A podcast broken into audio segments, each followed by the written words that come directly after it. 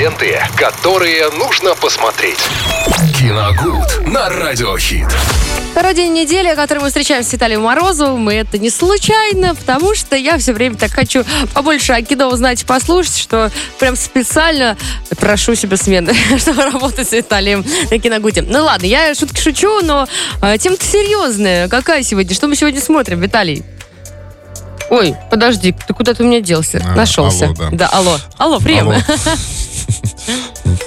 Пошутили и хватит. Пошли, хватит. Всем еще раз здравствуйте, друзья. Да, сегодня мы с вами посмотрим и поговорим о картине «Голиаф» казахстанского режиссера Адильхана Ержанова. Э, Адильхан Ержанов э, одно из, э, так, один из таких режиссеров-новаторов в Казахстане снял уже достаточно большое количество фильмов. Я не все картины его смотрел, но те, что видел, мне безумно понравились. Среди них «Черный-черный человек», например, «Желтая кошка». Если вот эти названия вам знакомы, то... Первый раз слышу. э, Черный человек только ну, от я не- Есенина знаю. я только, ну я же не только к вам обращаюсь, Лена, А. я ко всем обращаюсь. Ну, мы я же, думала, мы с же на радио все-таки, вы слышь, А, понимаете? правда? Я не знала. Да. Вот, так что если эти названия фильмов вам знакомы, то знаете, что их снял Адильхан Ержанов. И достаточно интересный это режиссер, который представил в этом году новую картину. Называется она «Голиаф». А, Рассказывается там о небольшом э, поселке под названием э, Каратас. Э, Надеюсь, я правильно поставил ударение. И э, забегая вперед, скажу, что все все действие фильмов Ержанова, оно, в принципе, всегда сосредоточено вокруг этого поселка. Это вот такая фишка режиссера. То есть, э, чтобы не, происходило, вот этот поселок, он либо рядом, либо в нем основные события всегда происходят.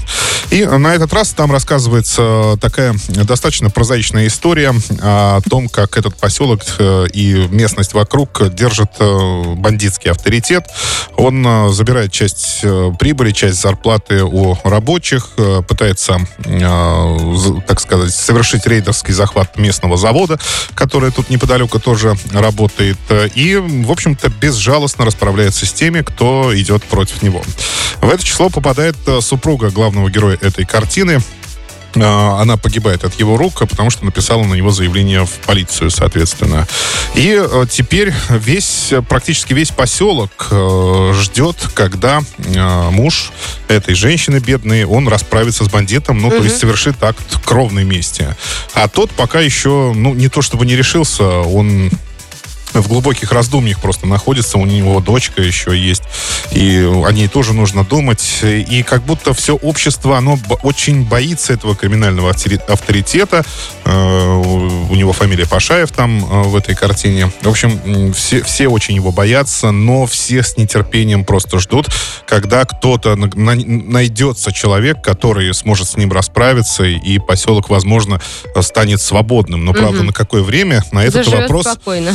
На этот вопрос режиссер уже не отвечает, да, в этой картине. Это опять же забегая вперед. Вот. э, В общем, получился это такой, знаете, нео-вестерн. Э, Жанр вестерн вам знаком, Лена? Да, ты про него рассказывал. Да, это получился нео-вестерн, потому что все основные действия, все вот эти перестрелки там происходят в абсолютно э, чистом поле под очень жарким солнцем, и даже иногда проходят поезда. То есть это прям такое классическая отсылка к вестернам, когда поезда, стрельба и э, так далее.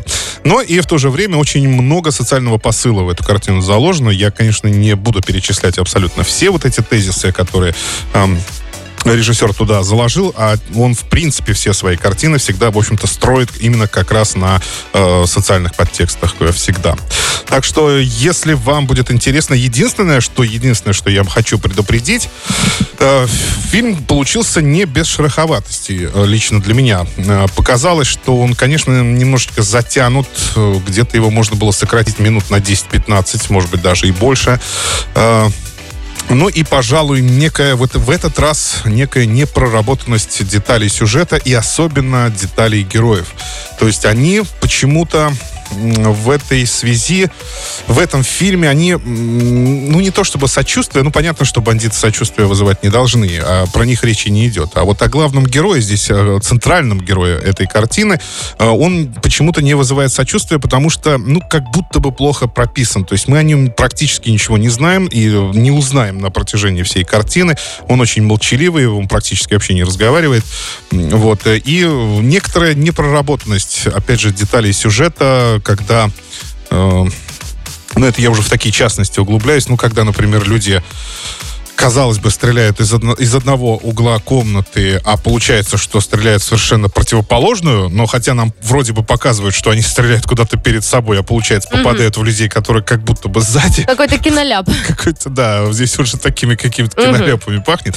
Я, если честно, не совсем вот это понял, зная особая педантичность Ержанова вообще в построении кадра, потому что он э, очень многое берет от э, Николаса Виндинг Это есть и вот такой режиссер Драйв снимал картину. Э, вот, э, вот эти длинные планы, когда под электронную музыку все это происходит. Вот. Э, но, тем не менее, есть вот такие мелкие огрехи, мелкие ошибки в этой картине, которые, за которые вот глаз все-таки цепляется, я бы так сказал. Потому что вроде бы, ну, есть такие фильмы, но где вроде бы это не сильно заметно, а здесь э, взгляд цепляется. Да. Но в целом, в целом, картина мне лично понравилась, и, надеюсь, понравится и вам. А, Голиаф, 2022 год, категория строго 18+, кстати, имейте в виду. Это Хорошо. очень взрослое кино. Спасибо, Виталий Морозов. Мы слушаем о кино и смотрим кино вместе с Радио Хит. Пока едем далее. Ленты, которые нужно посмотреть. Киногуд на Радиохит.